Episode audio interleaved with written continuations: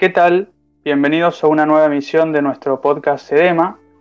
El día de hoy estrenamos una colaboración con EPUR Si Mueve, un podcast dedicado a los asuntos internacionales, con emisiones semanales, también con una arista de análisis histórico y estudio de las noticias y actualidad. El proyecto de EPUR Si Mueve está a cargo de Julia García, estudiante de Relaciones Internacionales, y Pilar Rivas, estudiante en Relaciones Internacionales y Economía. Julia, Pilar, ¿qué tal están? Hola, muy buenas. Encantada de estar aquí.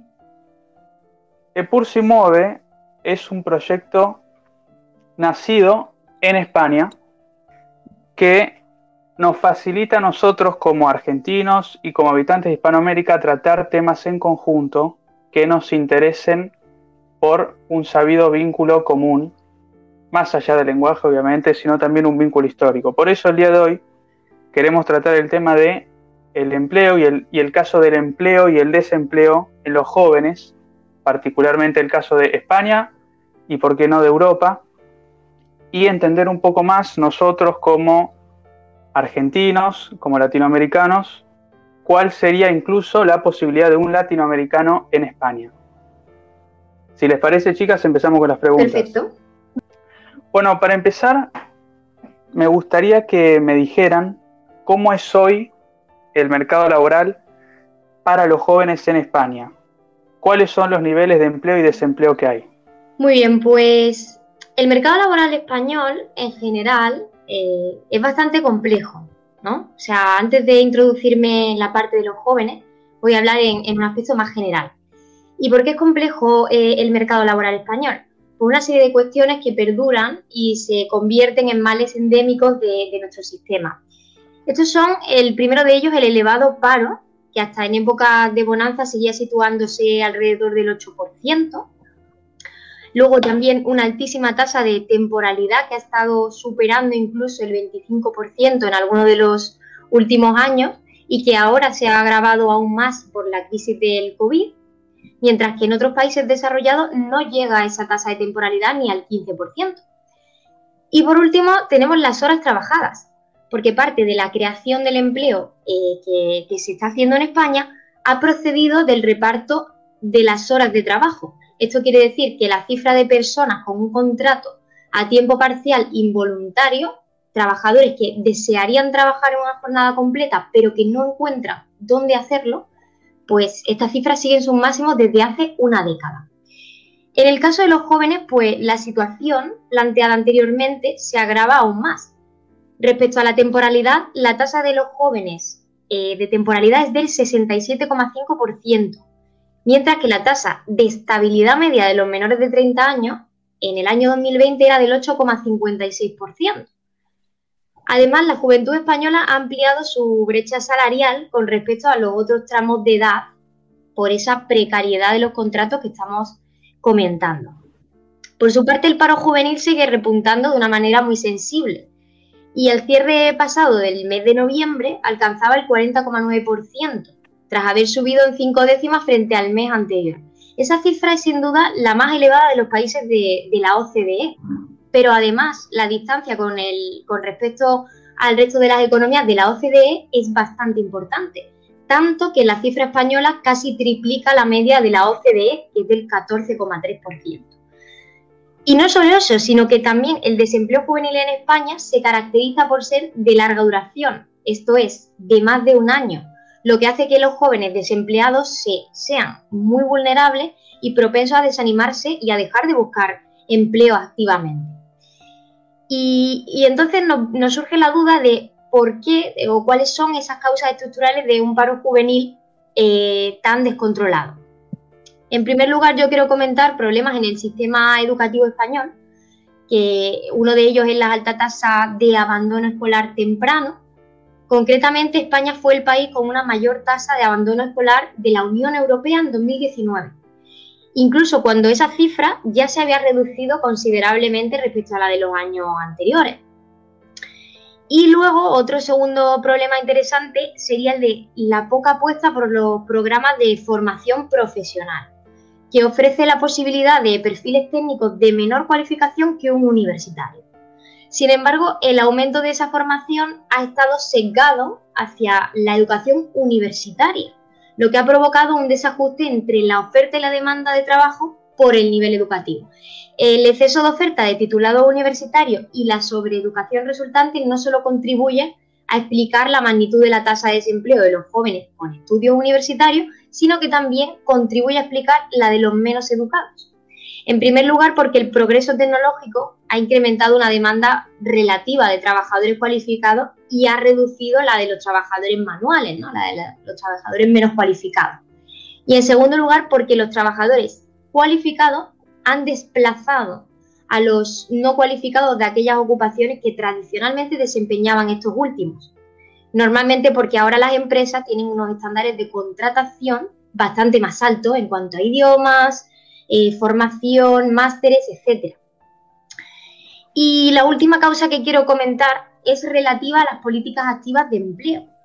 España ha dedicado gran parte de los recursos de esas políticas activas de empleo a incentivar la contratación y el mantenimiento del empleo principalmente pues mediante bonificaciones de la cuota empresarial a la seguridad social.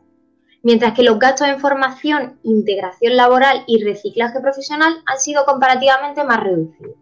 Con lo cual ahí ven otra de, los, de las causas que se han podido eh, pues, analizar para entender ese alto desempleo que hay entre los jóvenes españoles.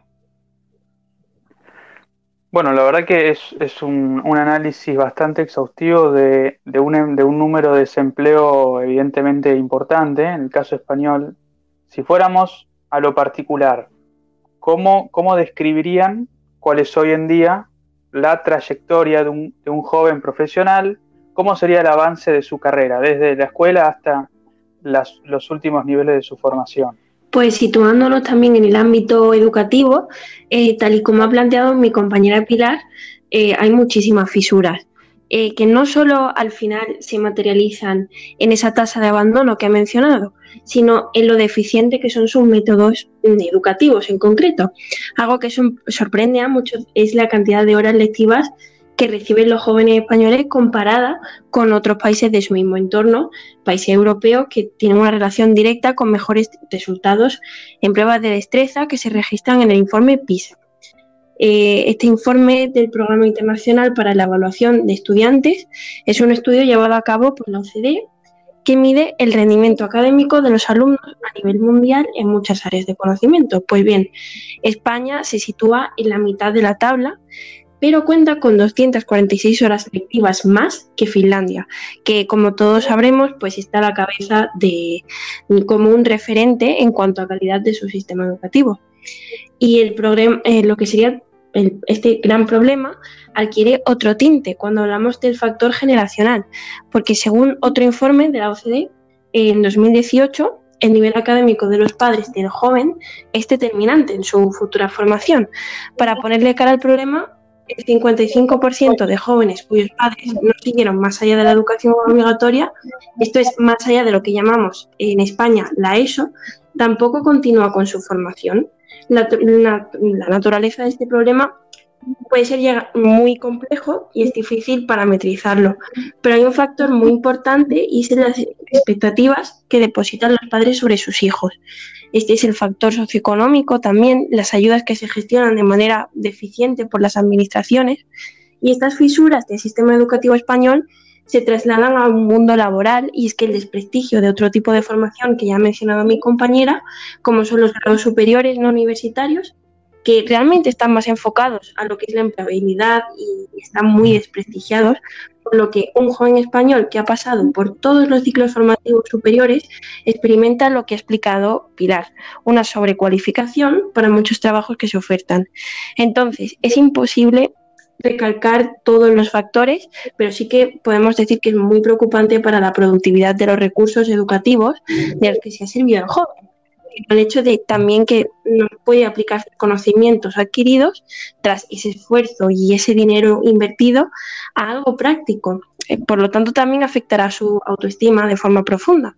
Y tal y como está concebida la estructura productiva española, que es muy enfocada al sector servicios, tiene gran peso y la economía pues, suele llevar de forma inherente esa temporalidad. Eh, los contratos de emprendedores y falsos autónomos crecen cada vez más, por lo que la búsqueda de un empleo por parte de un joven nunca va a cumplir con sus expectativas y no va a poder ver em, prosperar su carrera de una forma determinada. Es especialmente arduo, arduo en, este contexto. ¿Y cómo, cómo explicarían ustedes eh, cómo se desempeña un joven inmigrante eh, para buscar empleo en el caso español? Y si nos pueden hacer alguna comparación con el caso de la Unión Europea en general. Pues bueno, el, comportamiento de, la tasa de, paro de los jóvenes, tanto inmigrantes como españoles, es inversamente proporcional al nivel de formación alcanzado por, por cada uno de ellos. Es decir, podemos observar cómo la tasa de paro se va a duplicar en los jóvenes con niveles de formación básicos y por el contrario se va a reducir notablemente en aquellos que tienen un nivel educativo superior. Evidentemente la inmigración también se ha beneficiado de forma rápida del aumento de la actividad económica en épocas de bonanza y también hay que admitir que ha sido la, más, la población más vulnerable ante la crisis, ¿no? Eso es un factor muy relevante. Sin embargo, cuando lo comparamos con la Unión Europea, el mercado laboral español no es de los más atractivos para la inmigración, por las complejidades que hemos mencionado al principio. De hecho, en 2019 España era el país de la OCDE con mayor porcentaje de inmigrantes en riesgo de pobreza. Y ese fenómeno se podría explicar porque mucha de la población inmigrante de, España se dedica a actividades poco cualificadas, que son las que tienen los salarios más bajos. Como decimos, la situación mejora evidentemente cuando vamos a tener una formación más especializada. Eso hay que tenerlo siempre en cuenta. Luego en la Unión Europea también se valora mucho la especialización de los jóvenes inmigrantes. Por ello crearon en el año 2009 la llamada Tarjeta Azul Europea.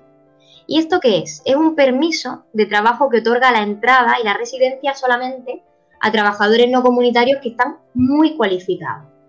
Básicamente está diseñada para atraer talento y cada país decide el número de tarjetas azules que va a otorgar cada año. La tarjeta azul va variando según en cada estado, puede ser de una duración de 1 a 4 años. Y en ese momento pues te permite el libre movimiento entre países de la Unión después de que pues la persona que la, que la aporta haya residido pues 18 meses en uno de los estados miembros. Eso es una oportunidad muy interesante para los jóvenes que estén bastante formados. Y por otro lado, para el acceso al trabajo como joven inmigrante en la Unión Europea, eh, hay que tener en cuenta que hay una serie de requisitos que son importantes. El primero de ellos es obtener un permiso de trabajo. Es decir, tenemos que poder residir más de tres meses y tenemos que tener una tarjeta de residencia de larga duración en la Unión Europea. Entonces, mm, esto es lo principal. Luego, eh, lo interesante es contar con, una serie de, de conocimientos en las lenguas de la Unión Europea, unas dos lenguas, por ejemplo. En el caso de Argentina es muy interesante que eh, vuestra lengua oficial es el castellano, al igual que en España, con lo cual os facilita el acceso al empleo en España, ¿no?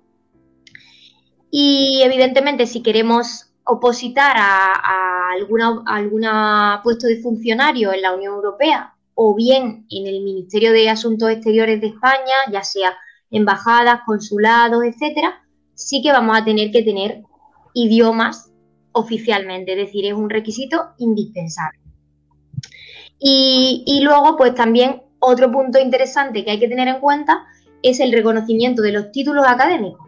Eh, si nosotros tenemos un título de derecho en otro país eh, extracomunitario ¿no? de la Unión Europea, tendríamos que eh, solicitar que ese título se valide en Europa y ver si realmente hay alguna diferencia importante en la formación entre el país de destino de Europa y el país de procedencia. En este caso, pues nos van a lo mejor a pedir una prueba de actitudes para ver si este reconocimiento se puede dar o no. Y esos serían básicamente los requisitos más importantes y las cuestiones más interesantes que, hay para un inmigrante extracomunitario eh, cuando quiere entrar a trabajar en España o en la Unión Europea.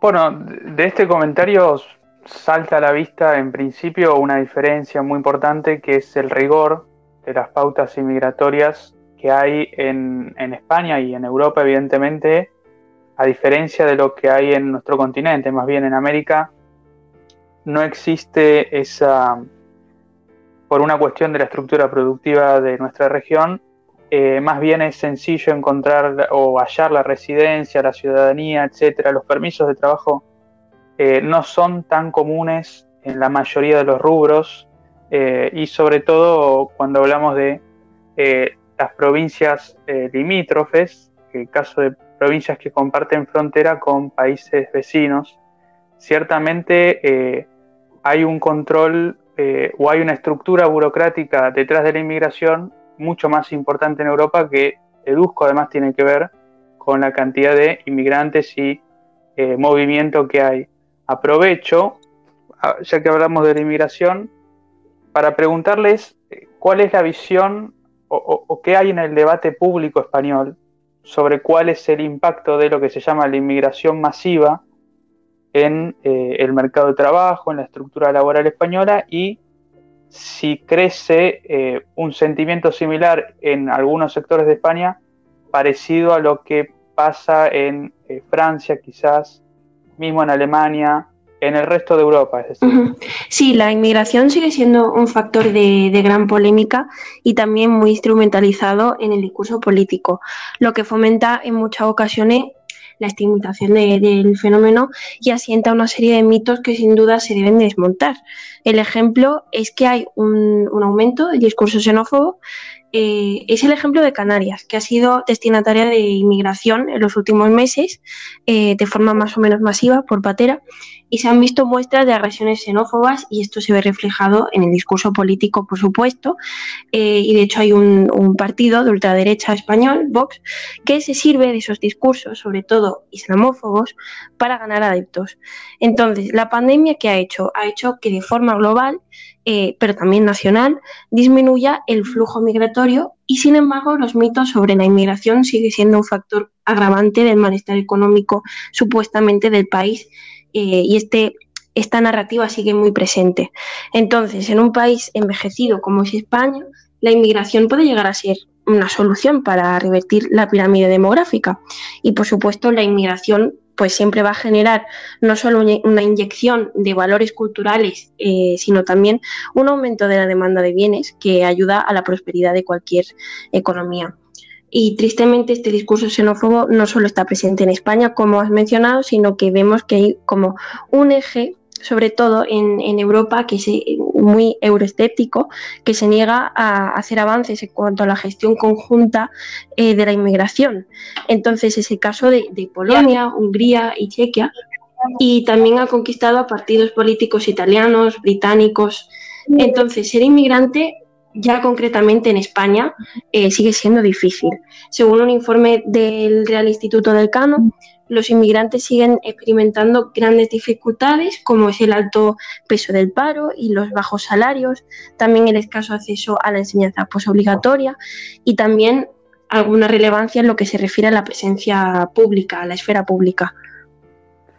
Claro, me, eh, me gustaría resaltar sobre todo en nuestro caso lo que mencionaste de la inmigración en sociedades más bien envejecidas. Eh, evidentemente, en contraste con nuestra región, donde aún no llegamos a niveles de, tasa de natalidad y tasa de mortalidad similares al caso español o, sin ir mucho más lejos, países vecinos, Italia, Francia, etcétera. Evidentemente, eh, la cuestión de la inmigración en la Argentina se plantea de forma distinta.